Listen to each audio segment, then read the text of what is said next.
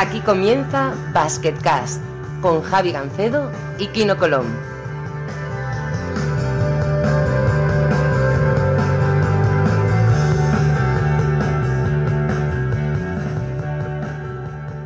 Hola a todos y bienvenidos a un nuevo episodio de Basketcast. Soy Javi Gancedo, como siempre. eh, está con nosotros Kino Colón, campeón del mundo y, y padre por segunda vez. Kino, muy buenas y enhorabuena. Muchas gracias. ¿Qué tal, Javi? ¿Cómo estamos? ¿Todo bien? Bien, bien, ya sabes, confinado, tú sabes, esto no, no termina, no parece que no va a terminar nunca, ahora nos lo han extendido dos semanas más y no sé si será, si será lo último, y con todo suspendido, ¿no? La Euroliga suspendida, la CD suspendida, tú, tú sabes, ¿no? Eh, En fin, ¿qué tal la vida con, con dos hijos? ¿Es, es verdad lo que dicen que es como que se multiplica el efecto? Bueno, de momento la pequeña se está portando bastante bien, pero sí que es verdad que, duermes menos. Cuando una protesta a la otra, a veces está descansando, o sea, no, no se ponen de acuerdo. Entonces, esos son momentos eh, complicados y yo, bueno, eh, de momento lo estamos llevando un poco bien, pero yo creo que también porque toda la atención ahora recae en ellas, no tengo que ir a entrenar, no tengo que viajar. Pero, pero bueno, eh, al final, mira, dentro de, de lo malo que es estar aquí, he podido estar en el nacimiento de mi segunda hija, disfrutar el tiempo con ella, que a veces pues, no podemos y bueno, pues por sacar algún lado positivo, que, que no es fácil estos días. Ya te digo, eh, otro que está en situación parecida es nuestro invitado de hoy, eh, Jorge Sierra, y, y, bueno, iba a decir ideólogo de Hoopside, pero es mucho más que eso, muy buenas. Hola, muy buenas, ¿cómo estáis? Bien, tío, eso, también has sido padre por segunda vez hace poco, así que te voy a hacer la misma pregunta. ¿Es verdad que, que uno, bueno, que dos es mucho más que uno, que no lo parezca? Eso me lo ha dicho mucha gente antes de nacer el niño y por ahora no es cierto. Pero bueno, claro, la muestra es muy pequeña porque estamos todavía en el primer mes, entonces eh, hasta ahora puedo decir que no, pero bueno, queda mucho por delante, así que ya veremos, ya te contaré. Hemos invitado a Jorge porque no hay mucha gente, yo creo que ganándose la vida con la NBA en España desde tanto tiempo, yo creo que directamente nadie, o prácticamente nadie. Y bueno, da, Daimiel, Daimiel quizás, sí. ¿no? Ahí lleva desde los años 90, yo un poquito después. Sí, pero así de forma independiente. ¿De dónde salió la idea de, de crear Hoops High? Porque supongo que, para empezar, obviamente no esperabais tener la repercusión que tenéis porque sois la web de referencia fuera del establishment de las webs oficiales estas de ESPN, CBS, sí, sí. NBA. Hoops High es donde, lo que mira todo el mundo, jugadores de la NBA incluidos. Sí. Bueno, esto nació en el año 2001, que la empecé a montar. Yo estaba trabajando en, en la web de la revista Gigantes, ya que yo no, no tiraba para adelante y no, no le vi mucho futuro. Y empecé a buscar colaboraciones con, con, medios americanos y estuve escribiendo para una web de básquet femenino que se llamaba Full Court Press. Y vaya, me vi con un nivel de inglés suficiente como para decir, vaya, venga, me lanzo y hago una cosa por mi cuenta y tendré un público potencial mucho más amplio del que teníamos con, con Gigantes y qué tal. Y bueno, así, así fue la idea. La saqué a la luz el año rookie de Pau en marzo de 2002, ya salió online y bueno, los primeros tiempos no, no funcionaba demasiado, pero más o menos con el segundo año así ya, ya empezó a tirar bastante bien y fíjate, 18 años ha cumplido hace poco, ya es mayor de edad, que se me ha pasado con todo esto del coronavirus y tal, no me di cuenta de que había cumplido 18 años la web el mes pasado.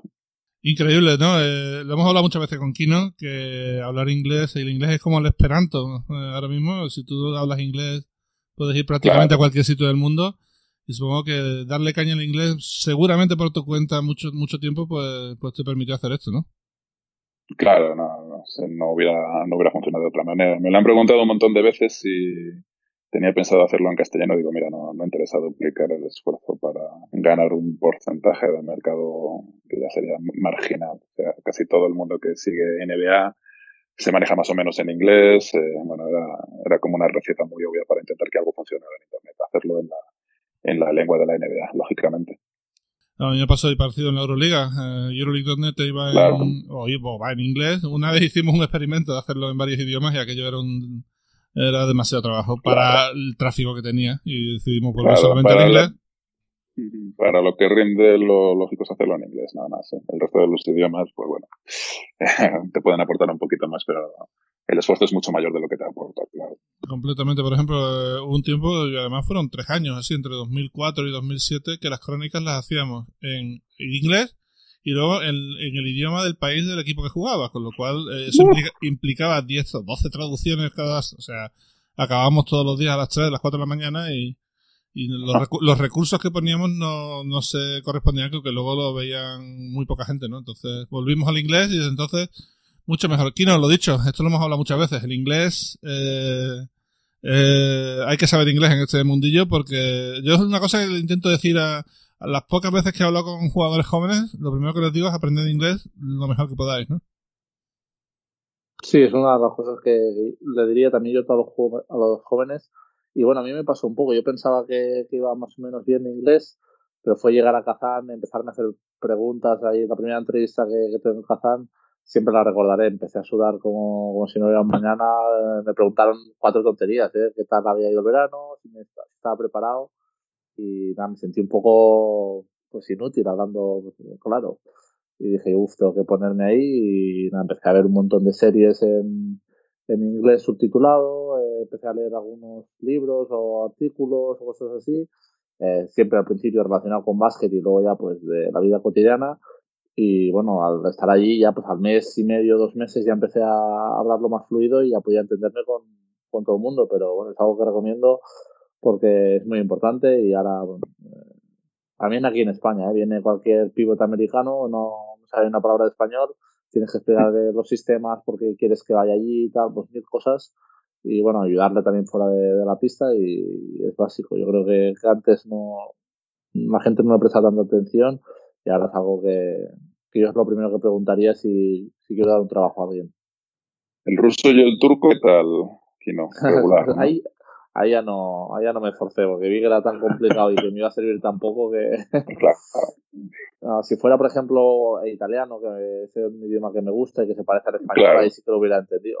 Me, sorprendía, por ejemplo, Marco Baric, que es amigo del programa, el tío fue a Rusia y es verdad que ya había estado, pero a los 3, 4 meses hablaba ruso que muchos sí pensaban que, era ruso. Luego vino a España, hablaba Creo que se parece, ¿eh? Creo que se parece el serbio y, el ruso un poco. El, alfabeto es el mismo, sí. Claro, y tienen facilidad también luego para aprender y bueno, es, eh, es una cosa que les envidio a los del este. Tienen, siempre vienen a España y aprenden muy fácil. Y a mí, por ejemplo, yo a mí me cuesta bastante, pero bueno, es algo curioso. Sí, yo uno de mis mejores amigos en, el, en este negocio es Hermal Cucho, el jugador albanés nacionalizado mm. turco. Jugó seis meses en Valencia y ya aprendió español por su cuenta antes de llegar. O sea, me acuerdo una llamada que me hizo desde su coche estando en Albania que se había puesto una especie de curso por cassettes o algo así. Y empezamos a hablar en español. Y digo, pero, pero cojones, ¿esto qué es, tío? Y nada, ya aprendió incluso antes de llegar. O sea, son gente que no le cuesta mucho y bueno, son aplicados, tío. Entonces, bueno, eso, lo que decíamos, que, el inglés es fundamental y todo el mundo debería aprenderlo, no solo por el baloncesto, sino en general. Si quieres viajar por el mundo, más vale que hables inglés porque te saca de muchos, muchos, muchos follones. Eh, supongo, esto nunca te lo he preguntado, pero supongo que uno de los éxitos de Hoops Hype es el cambio de hora. El hecho de que para cuando es la mañana en Estados Unidos tú ya tienes seis horas hechas de trabajo o cinco las que sean y, y vas un poco por delante, ¿no? Mira, eso era más verdad antes, cuando el ciclo informativo no era tan intenso, pero ahora la verdad es, que la NBA es mucho más de 24 horas al día, así que creo que la ventaja que hubiera en su momento, que cuando la vendí la página y tal, incidieron mucho en eso, cuando salió en prensa, en prensa americana la noticia de, bueno, mira, aquí el español este tiene mucha ventaja, porque claro, eh, con seis horas de diferencia con la costa oeste, nueve con la costa oeste, pues bueno, era lógico. Y bueno, en ese momento era cierto hasta, hasta un punto, pero ahora en esta época creo que ya no, ¿eh? creo que ya no, porque es que ocurren noticias en cualquier hora del día. Si te metes ya, lo puedes mirar en Twitter de Wojnarowski o, o de Sam Charania y tal, en cualquier momento de cualquier hora del día, lo de Kawhi Leonard, por ejemplo, fue un sábado por la mañana, que se supone que en principio no tiene que pasar nada. Otras cosas pasan bien en lo profundo de la noche, así que realmente creo que se ha disminuido mucho el efecto ese de, la ventaja horaria. ¿Ha habido algún punto de inflexión que dijeras tú, ahora es cuando realmente lo estamos petando? Eh, ¿Alguna noticia que diréis antes que nadie? ¿Algún momento en que tuvierais ese boom de atención en Estados Unidos? Fue gradual. Para mí el punto de inflexión eh, tuvo más que ver con los ingresos que generaba la página. De no tener nada de ingresos a tener algo, pero con anunciantes ahí medio chungos, que si te miras un poco cómo era la web en el año 2003 o 2004, pues bueno, se podía anunciar cualquiera y luego ya 2005, 2006, 2007, cuando se empiezan a anunciar Nike, Adidas y gente así, pues bueno, el punto de inflexión es ese. En cuanto a un momento así que fuera como el tipping point para Hoops Hype de dar alguna noticia así, creo, creo que no, fue, fue más gradual, ha sido una cosa de poquito a poco ir subiendo, ir subiendo, ir subiendo y hasta que se ha ido estabilizando ya en los últimos años. Sea, mucho más no, no sé si tenemos más gente que crecer, pero, pero en esos primeros años sí que creció bastante, pero de manera, bueno, como te digo, gradual. Eh, hubo, bueno, había mucho viaje a Estados Unidos en aquella época. Al principio me imagino que no, después sí. Sobre todo quiero saber. Al principio no, al principio no, luego sí. sí uno o dos viajes al año sí que me hacía. Estados Unidos al All Star y luego en verano a Las Vegas. Típico. Yo, otra cosa que quiero saber es si, si los jugadores buenos, buenos os reconocen. O sea, que tú llegas de repente con LeBron James o a un, yo qué sé, Kawhi Leonard, bueno, igual Kawhi Leonard nah, reconocen al medio. Reconocen Exacto, al medio. Pero, dice, yo, yo, pero tú dices, yo he hecho hoops high. Y dices, hostia. Sí, bueno, algunos, eh, generalmente yo me hago más las cosas por teléfono, hablar con los jugadores, que allí presencialmente a veces se quedan un poco flaseados así, como que el acento y tal, oye, este número de teléfono, tal, ¿de dónde es? Es como, les toca. Recuerdo que pasó con Kyle Korver y, con alguno más. Como que les tocaba que se desde, desde España. Y dice, no, como que enorgullecía eso un poquito también, como fíjate, oye, en mi nivel de inglés es que no, no se, no, no se, no se dan cuenta de que no se hace desde allí. También es algo que no he querido nunca publicitar demasiado, eh, que se hace desde España.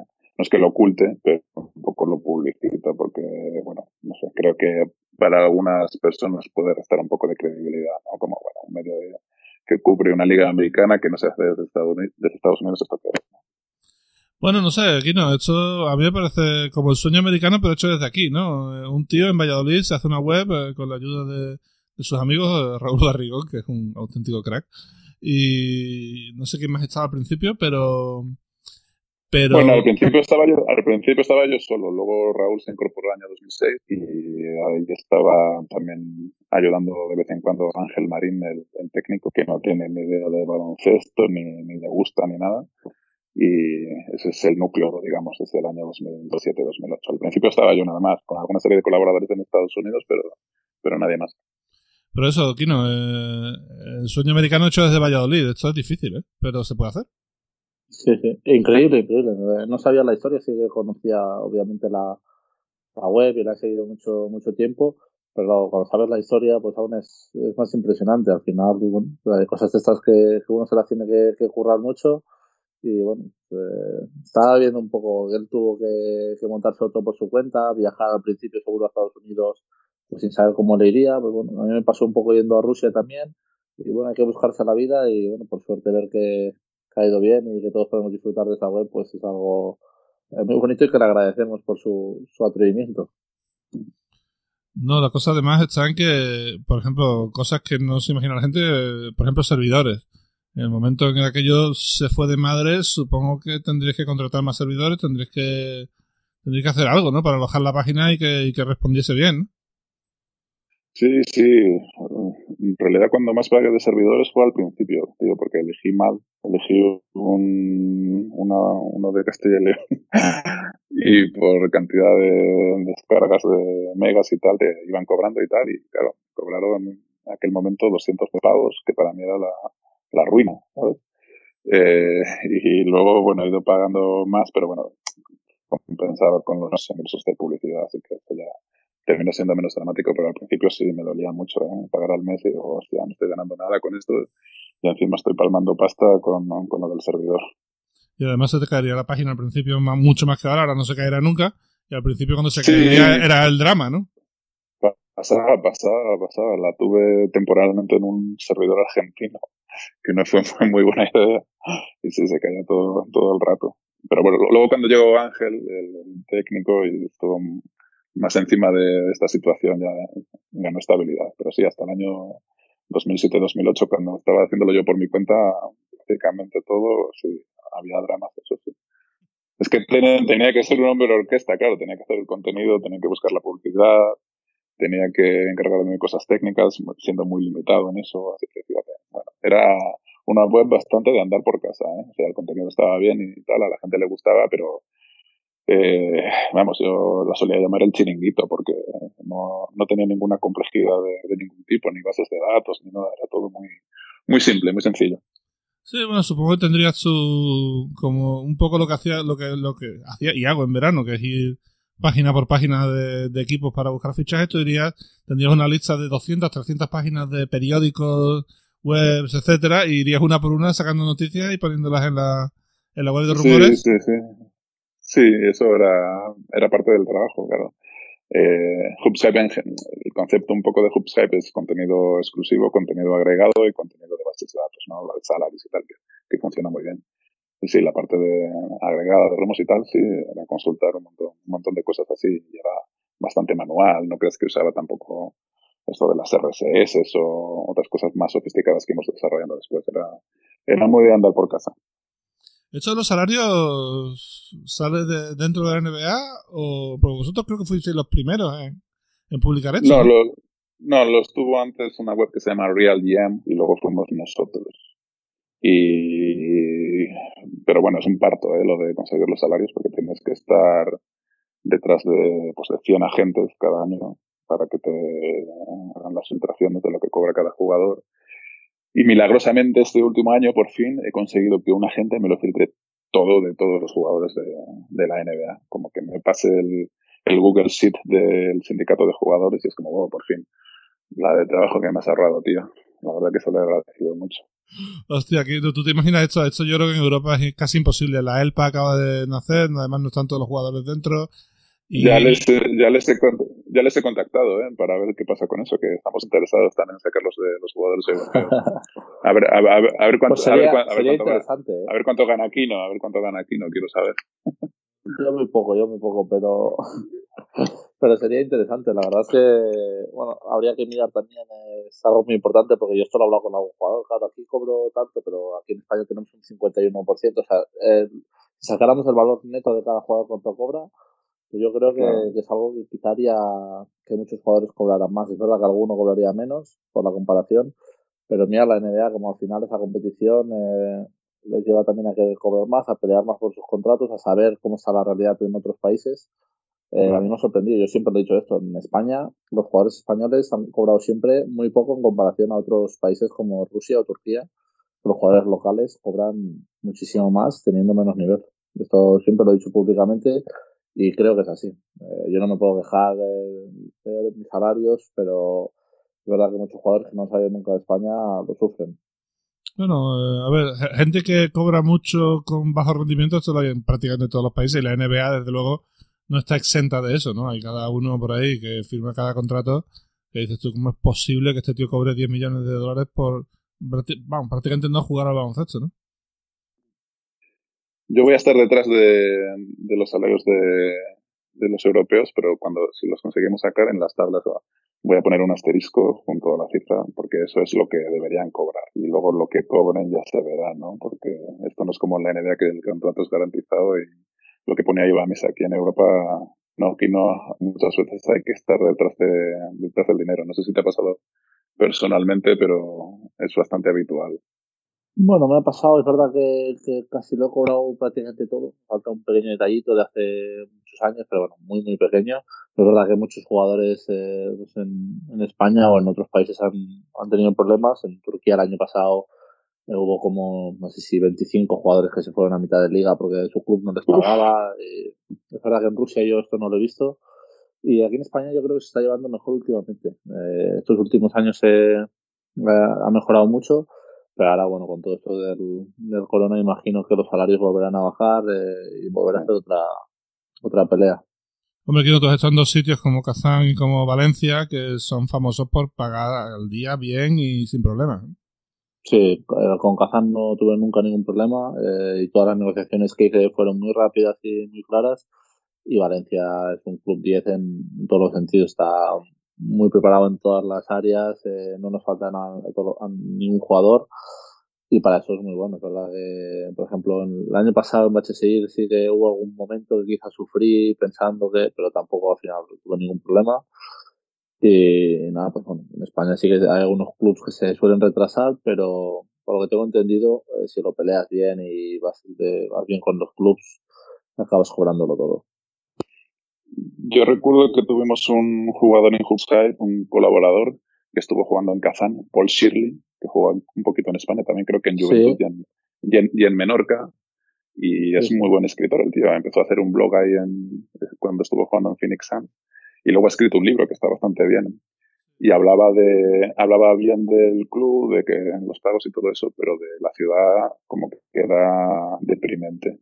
Marco Banich estuvo allí como cuatro o cinco años antes de, coincidir otra vez conmigo y decía que era una nueva ciudad, o sea que todavía ha ah. cambiado muchísimo. Es verdad que cuando llegué yo pues estaban preparando el Mundial de Fútbol, la Copa Confederaciones, el Mundial de Natación que hicieron, entonces lo pusieron todo más bonito, las calles, edificios, eh, construyeron cosas para los deportistas y hicieron una buena inversión ahí y es verdad que la gente es un poco más fría, pero como ciudad ahora está muy bien, ¿eh? eh ah. Nevaba ya estaba todo limpio, mucha gente trabajando. Eh, la verdad es que una ciudad que me encontré mucho más a gusto de lo que, de lo que pensaba, pero es verdad, por ejemplo, cuando íbamos a, a los aeropuertos, al aeropuerto, nosotros íbamos con un bus que tenía el, club eh, nuevo y tal, pero nos enseñaron un año eh, los años, los antiguos autobuses.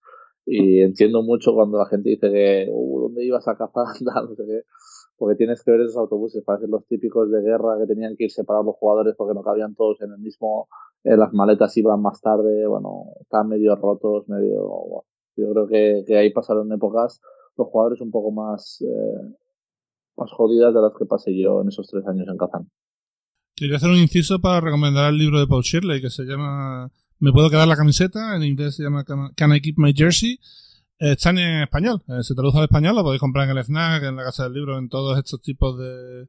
Y supongo que cualquier, librería que lo pidáis también os lo traerán. Eh, hay un capítulo muy bueno que va de que le está defendiendo un tío que huele muy mal. Y además es alguien de la Liga CB, no sé quién es, no quiero saberlo. Pero ese, ese capítulo es divertidísimo. El tío diciendo, pero hombre, por favor, este tío no se ducha qué tal. Está, está ahí, está bastante gracioso. Recomendado el libro de Paul Shirley, ahora que ha, ha pasado el día del libro, es un buen momento para, para comprarlo. Eh, bueno, eh, Jorge, te quería preguntar también, eh, la globalización ha cambiado mucho el negocio, eh, para todo el mundo, no solamente para Hubside, para webs oficiales, para, para todo el mundo, ¿no? Y eh, os costó mucho adaptaros a todo el tema de Twitter, bueno, supongo primero Facebook y después Twitter, que es el que, digamos, es más importante para el mundo del periodismo, ¿no?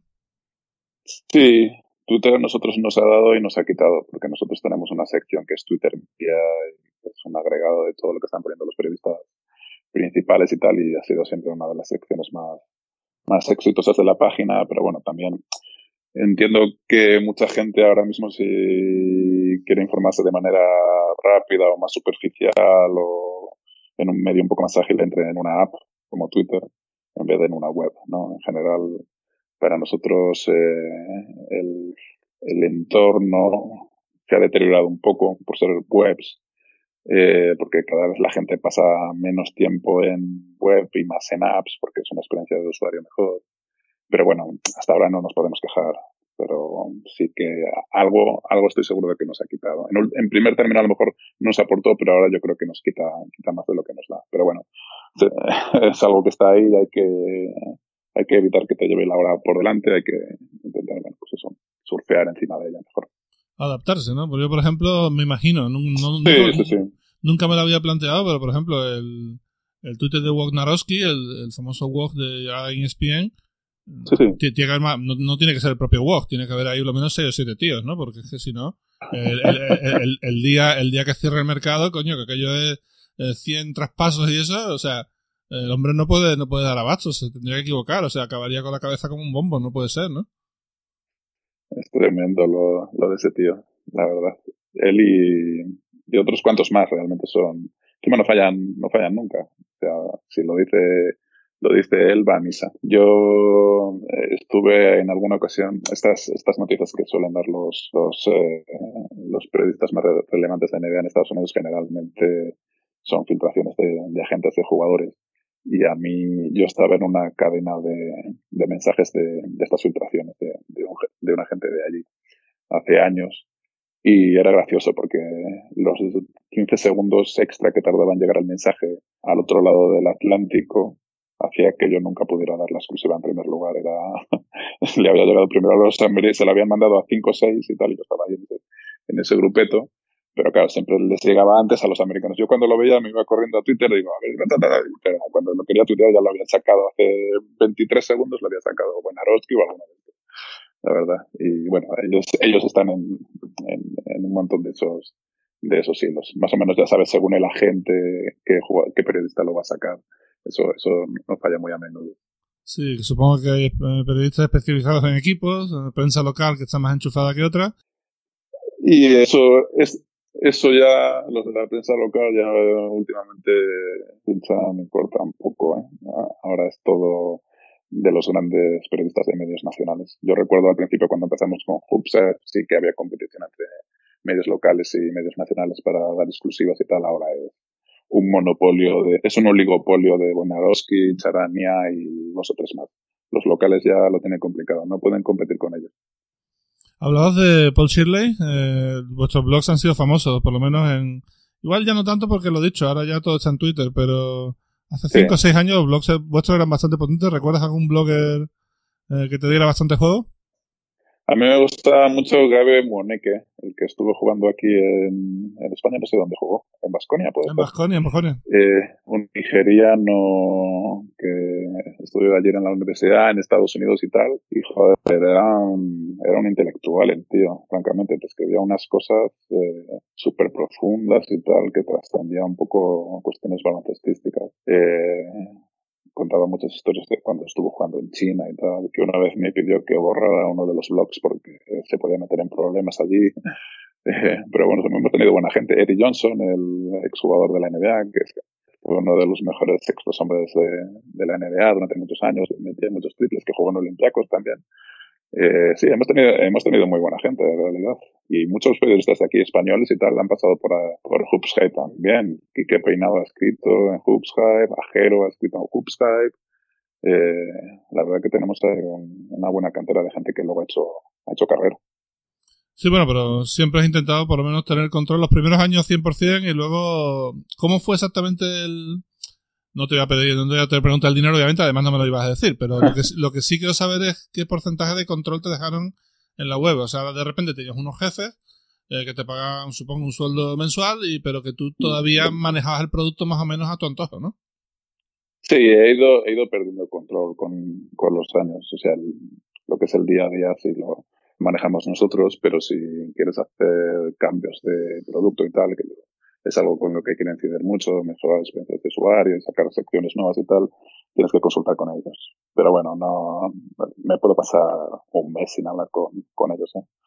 Pero bueno, eh, están más encima ahora que hace unos años. Porque además la web ahora es propiedad de USA Today, de Ganet, que es la corporación que es propietaria de USA Today, que estos se la compraron a los que me lo compraron a mí. Los que me lo compraron a mí eran una empresa más pequeña y fue absorbida por esta empresa más grande. O sea que, bueno, así que bueno, sí, ahí se va, se va perdiendo un poco de poder. Bueno, uh, también eso, lo que se pierde. Javi, te he visto, te he visto un poco como, como broncano ahí eh, preguntando por el dinero y tal. No, no, no, no, Podríamos empezar a preguntar a todos los a todos los invitados, a ver cuánto cobran, eh, cuánto tienen en el banco y estas cosas. No, a ver, yo, la verdad. oye, esa, esa, es amigo de muchos jugadores de baloncesto, ¿no? Broncano, le he visto ahí alguna vez en. Sí, es bastante aficionado. He invitado ya tres o cuatro jugadores de ACB al, al programa, sí, sí. Sí, seguro, seguro ha estado Jules, seguro ha estado, creo que Rudy estuvo, no sé, bueno. Brizuela estuvo, estuvo la Provitola. Hernán Gómez estuvo también, o sea, sí, sí. Hernán Gómez también estuvo, sí, se ha estado, sí, me dio unos cuantos, sí. No, pero no, yo la verdad sí le pregunté en su momento cuando lo vendió, fue que yo decía, ¿cuánto, tío? Pero a, ya no, no, me lo dijo entonces, no me lo va a decir ahora, o sea, no me jodas. No, no tenía, tenía una cláusula que me lo impedía decir. Yo creo que ha prescrito ya, se podría decir, pero bueno, para hacerle mal. Ya, ya, está feo. No, no me gusto. No, aquí, no, aquí no se habla de pacha, porque si no, además me tendría que ir llorando a algún rincón, ¿no? No, no es plan. Y bueno, ¿y algún jugador que sea, digamos, side friendly? O sea, que le mole la página más que al resto o qué va? Bueno, uh, hay muchos que nos, que nos siguen por Twitter, estrellas de NBA y también jugadores así de, clase media. Yo creo que de los que están en Twitter no, me siguen por ahí alrededor de la tercera parte de, los jugadores de la NBA. Y bueno, sí, hay, hay gente que es bastante aficionada y que le, que le hoops hype a menudo. Les he visto muchas veces comentar que, que no les gustaba salir en hype, por ejemplo, a Kevin Durant, porque se metían los, los rumores y claro, si aparecen rumores de hype generalmente no, no es buena noticia para ti. Es que te están cerca de traspasar o te has metido en algún lío así. Recuerdo también Pau Gasol que cuando le traspasaron de, de Nueva Orleans, eh, de, ¿dónde estaba en ese momento? De Lakers a Nueva Orleans, que luego fue vetado el traspaso, eh, se enteró por Hoopside también. Eh, así que bueno, hay bastantes que, que lo leen habitualmente, no sé si con mucho placer, pero por lo menos para, para informarse sí que, sí que están metidos ahí muy, muy a menudo. Y está bien también porque son gente bastante accesible comparados con estrellas de otros deportes, eh, realmente con un mensaje privado de Twitter a muchos de estos jugadores, pues puedes concertar una entrevista, ¿no? Nos ha pasado con, con Antetokounmpo, con Kobe Bryant antes, antes de fallecer, cerramos una entrevista con él a través de mensajes privados por, Twitter y estuvo en el podcast, no sé, tuvo 40 minutos, así que nos dedicó, que está bastante bien. Así que bueno, eh, es una de las cosas que me gusta de, de cubrir NBA, que realmente los personajes protagonistas y tal son gente, bueno, bastante normal o bastante accesible al menos. Eh, aquí no, aquí en Europa es más o menos igual. Es muy raro que haya algún algún jugador tiene algún problema con la prensa que no le gusta hablar lo más mínimo. Por ejemplo, nuestro amigo común Latavius Williams era uno de ellos, no le gustaba la prensa. Oye, mira, eh, pues, ¿qué le vamos a hacer, no? Eh, pero bueno, Latavius no, le, no le gustaba hablar mucho en general a Latavius. Eh, le molestaba mucho todo, todo, todas estas cosas y era su compañero de habitación y cuando le hacían una entrevista se ponía de los nervios. Yo me acuerdo que tuve que hablar primero con Curro, con que es como su hermano, es una cosa un poco rara, porque Curro es unos setenta y poco blanco sevillano y la pues ya ves, todo lo contrario, ¿no? Y se llevan como si fueran hermanos. Y hablé con él y digo, oye, y, se lo dije, digo, oye, mira, yo no soy prensa tal cual, yo trabajo en una organización, ¿sabes? No me, eh, no, no, te voy a ir a putearte, ¿sabes? O sea que conmigo puede estar tranquilo. Y el tío más o menos se relajó, pero sí que es verdad que por lo visto el tío tenía problemas de, de hablar con la prensa y no es el único, ¿no? Hay alguno, pero te puedo decir que yo por lo menos en mi experiencia el 98% de los jugadores hablan con la prensa tranquilamente y no pasa nada, ¿no? Y, y es bueno, ¿no? Porque un buen trato con la prensa, desde tu experiencia de jugador, te puede ayudar en un momento dado, ¿no? Sí, bueno, al final yo creo que hay que ser lo más natural posible. Igual que, por ejemplo, yo estoy haciendo este podcast, eh, hay muchos que quieren hacer entrevistas y, y ver pues que al final somos personas normales y que nos gustan las mismas cosas que los demás. Entonces, eh, yo creo que esto en Europa lo tenemos mucho más eh, normalizado, eh, por lo menos con los jugadores de, de baloncesto. Es verdad que, que, no podemos atender a todas las entrevistas que, que nos piden, pero bueno, el club yo creo que, que, esto lo lleva muy bien aquí en Valencia, por ejemplo, y, pero no solemos negar entrevistas de forma oficial. Y bueno, al final yo creo que ayuda también al aficionado un poco a sentirse más parte de, del equipo, de, de sentirse pues, con, con, un jugador pues, que es ameno a él o que, o que le gusta, pues saber más sus gustos es, es bueno. A mí me lo, lo, que más me ha reprochado siempre todo el mundo, y que estoy de acuerdo, ¿eh? es que pongo pocas cosas por Twitter o Instagram. Eh, que me suelo mojar poco y eso es, es totalmente verdad, es totalmente la razón pero es algo, una decisión que tomé yo y, y bueno, eh, hay que, que, quererla entender o no entenderla. Da igual, cada uno tiene sus, sus, gustos y sus opiniones, pero con la prensa, por ejemplo, sí que suelo hacer todas las entrevistas y bueno, ya más claro que haciendo este Basket yo creo que pocas pruebas hay. Eh, ya me mojo yo por los dos, no te preocupes, si yo soy especialista. tú, tú, te metes en todas las guerras, las mías y las tuyas. Oye, Javi, una pregunta. Yo a veces me divierto más con tus guerras que si yo estuviera ahí, que yo sufriría y haciéndolas, pero leo, los, leo tus comentarios, lo que te comentan, lo que tú les contestas y no voy descojonando yo solo en casa. Yo, últimamente sí, estoy bastante más cortado, pero ya volveré, no os preocupéis. Esto es, ah, es yo, cíclico, ¿eh? Yo te veo, yo te veo bastante positivo en Twitter en general, ¿eh, Javi? No veo. Eso está bien, hombre. Eso está bien, ¿eh? com, com, comparado con otros, ¿no? Porque Twitter es bastante Sí. Twitter también hay de todo, ¿eh? Y, y, a Marco y Javi, creo que no. Te quería hacer una pregunta, Javi, hablando de jugadores eh, que cooperan un poco con la prensa. ¿Qué, qué tal tu experiencia con Sophocles Scorchanitis? Eh, es que Sophocles, a ver, eh, por ejemplo, ahora hemos hecho hace poco una cosa que se llama Table Talk, que lo hemos traído mm. desde Grecia para sentarse, para hablar de salud mental Con él estaba Jikic, el ex entrenador de estudiantes. Estaba también Jason Granger y una moderadora. Y también había conexiones con, con Westis y con Abrines. Que son gente que ha tenido, pues, su, mm, digamos, sus cosillas desde el punto de vista mental. Y oye, Sofo estuvo súper amable, súper abierto, súper bien. O sea, ningún problema. Ahora, el día que lo coges de malo, eh, no va a hablar contigo. Pero no va a hablar contigo ni con nadie. O sea, el tío. yo Y, y, hay veces que. Que, que el tío pues se cierra en banda, aunque esté contento. Ejemplo, él gana la Euroliga en 2015. A mí me toca salir a la pizza a hablar con todo el mundo. Hablo con todo el equipo de Maccabi. Estuve media hora entera persiguiendo a Sofo para hablar con él decirle, tío, solo son 30 segundos, solo quiero saber cómo estás, eh, que, se sienta ganar la liga después de tantos años intentándolo y tal. No, no, luego, luego, luego, luego, luego. Y así, ¿eh? O sea, es un tío complicado y el, el, día que te coge de buenas te ríes muchísimo porque es muy divertido y el día que está de malas pues es imposible, pero bueno, eso... Eh, esto pasa en todos los ámbitos de la vida, te vas a encontrar gente así, ¿no? Y, no, que lo último que ha hecho, ya te digo, esto del Table Talk ha quedado muy bien. Os animo a verlo en YouTube, está en el canal de Euroliga. Y, ya puestos, ya que estamos, voy a meter una cuñita. Esta semana sale el documental de 10 años del título del Barça. y nos ha quedado un documental guapo, guapo, ¿eh? O sea, sale prontito, estaros atentos y, y echarle un ojo que os va a gustar. ¿eh? Muy bien. Yo siempre mal ¿eh? con Sofocles, tanto por teléfono como, como en persona. No, no he tenido suerte con él. Bueno, ya te digo, yo es que quizá al tratarlo más, al final yo creo que por insistencia, por acoso y derribo, el tío más o menos accedió, ¿no? Pero bueno, yo qué sé. Eh, así gente, ya te digo, el otro día lo dije en, un basketcast, hablando de Maccabi, hubo un jugador que era Montigo Cummings que me dijo directamente en, en la previa de una final, yo no quiero hablar contigo, es que no me da la gana hablar contigo, es que no me apetece hablar contigo. Y claro, y yo, ah, muy bien.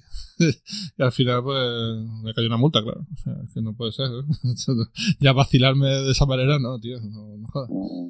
En, general, eh, ¿cuál ha sido la máxima evolución? Desde 2002 hasta ahora ha cambiado mucho el mundo de las telecomunicaciones, ha cambiado el mundo, ha empezado el mundo de... Incluso no había YouTube cuando empezasteis en, en Who's Hype, ¿no? O sea que...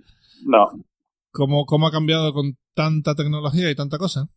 Bueno, eh, cada vez hay más vídeo, eso sería una de uno de los grandes cambios y evidentemente también lo de las redes sociales eh, eh, cada vez tiene más presencia en, lo que hacemos, atender a lo que lo que, por, lo que ponen por ahí los jugadores e intentar integrarlo en, en, en pero bueno, cambia cambia permanentemente la experiencia de usuario, ha cambiado mucho también, realmente queda queda bastante poco de lo que era lo principal en, al principio de Hoopside. Lo único que, que permanece esencialmente es que lo principal es el contenido.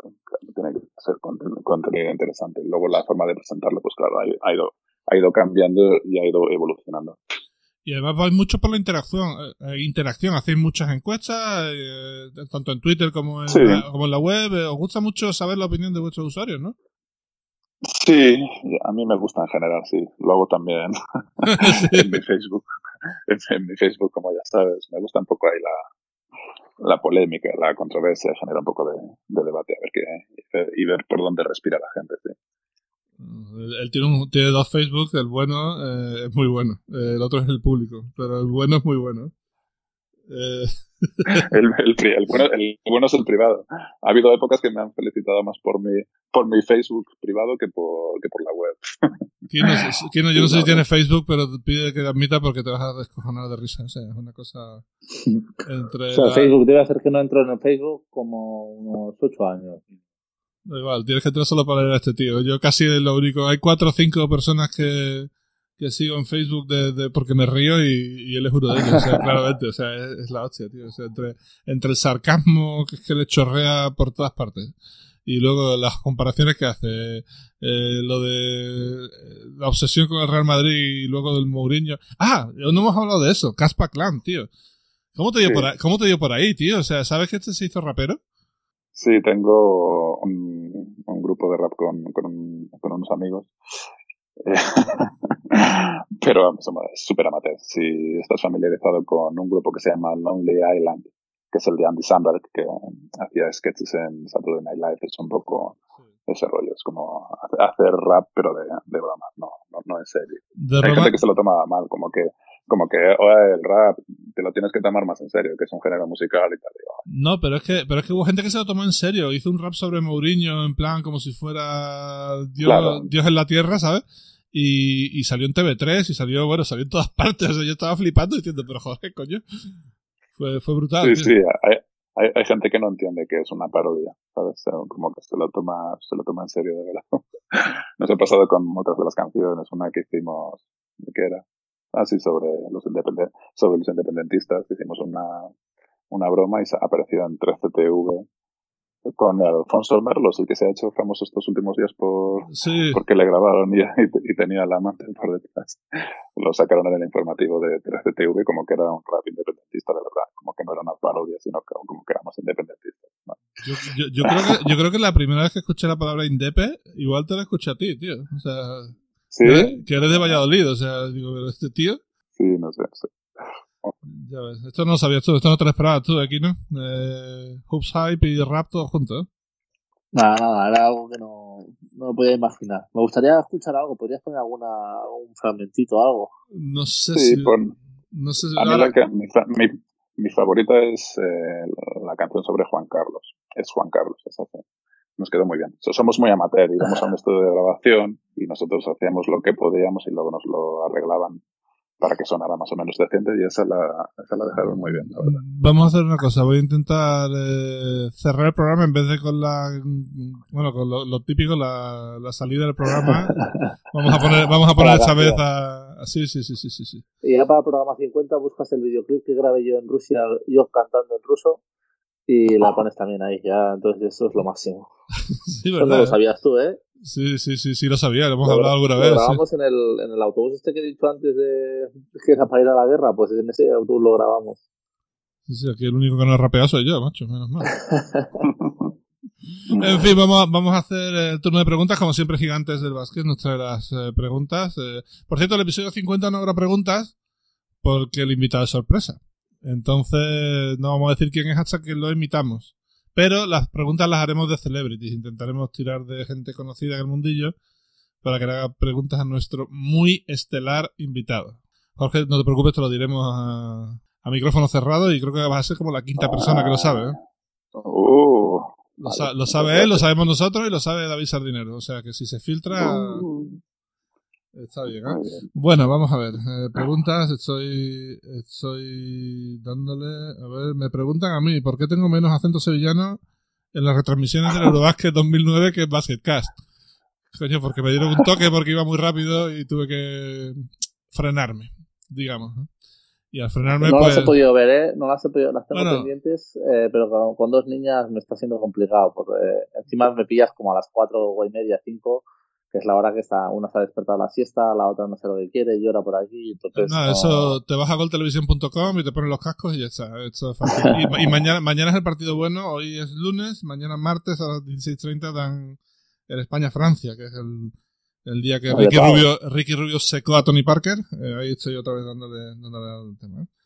A ver, vamos a ver. Pregunta para Jorge. Eh, ¿Te condiciona mucho que el contenido de la web sea el básquet americano y tienes relación con el básquet de Valladolid?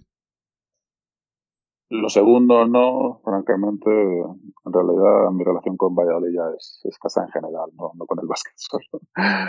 No, no voy mucho, eh, no voy muy a menudo. Y lo primero, eh, el horario, antes era lo que me condicionaba el horario, aunque yo he sido una persona bastante nocturna en general. Ahora ya me condiciona más el horario, la, la situación. He pasado de, acostarme a las 5 o 6 de la mañana a levantarme a las 5 o 6 de la mañana para poder trabajar un, ratito sin, ninguna distracción. Eh, Pablo García, también para Jorge, eh, ¿cuánta gente trabaja en Who's Hype y cómo gana dinero una web de básquet? Ahora somos full time 5 y 2 a tiempo parcial. Así, somos 3 en España y 4 en Estados Unidos y bueno, los ingresos son de publicidad, aunque estamos intentando diversificar a través de e-commerce y, y, hemos mirado también este año lo de la posibilidad de hacer contenido que vaya detrás de un, muro de pago, pero bueno, por ahora es, es publicidad, eh, esencialmente. Mm, bueno, Juan Lasso también nos pregunta algo parecido. Opiniones sobre el contenido de pago en webs como la tuya y evolución del sector al respecto. ¿Inevitable el hecho de que se tenga que ir al pago? Yo creo que es un intento lógico el que están haciendo muchos medios de comunicación de ir al pago. Creo que para la mayoría no va a funcionar. Creo que eso es para contenido premium y medios o muy de nicho o muy grande. A lo mejor por el de nicho y por, nuestro lado puede, puede funcionar. Pero bueno, actualmente a los que les está funcionando son, como te digo, grandes medios que ofrecen algo premium, New York Times, Washington Post, Financial Times, El Economist, Wall Street Journal, y el resto creo que va a sufrir más para que, para que les funcione, sobre todo los medios locales. Pero bueno, creo que merece, la pena intentarlo. Es como detrás en el marcador y tener que lanzar desde media cancha, pues si estás de media cancha, tiras desde media cancha porque la alternativa es perder. Y, y bueno, creo que creo que merece la pena, como digo, eh, probar.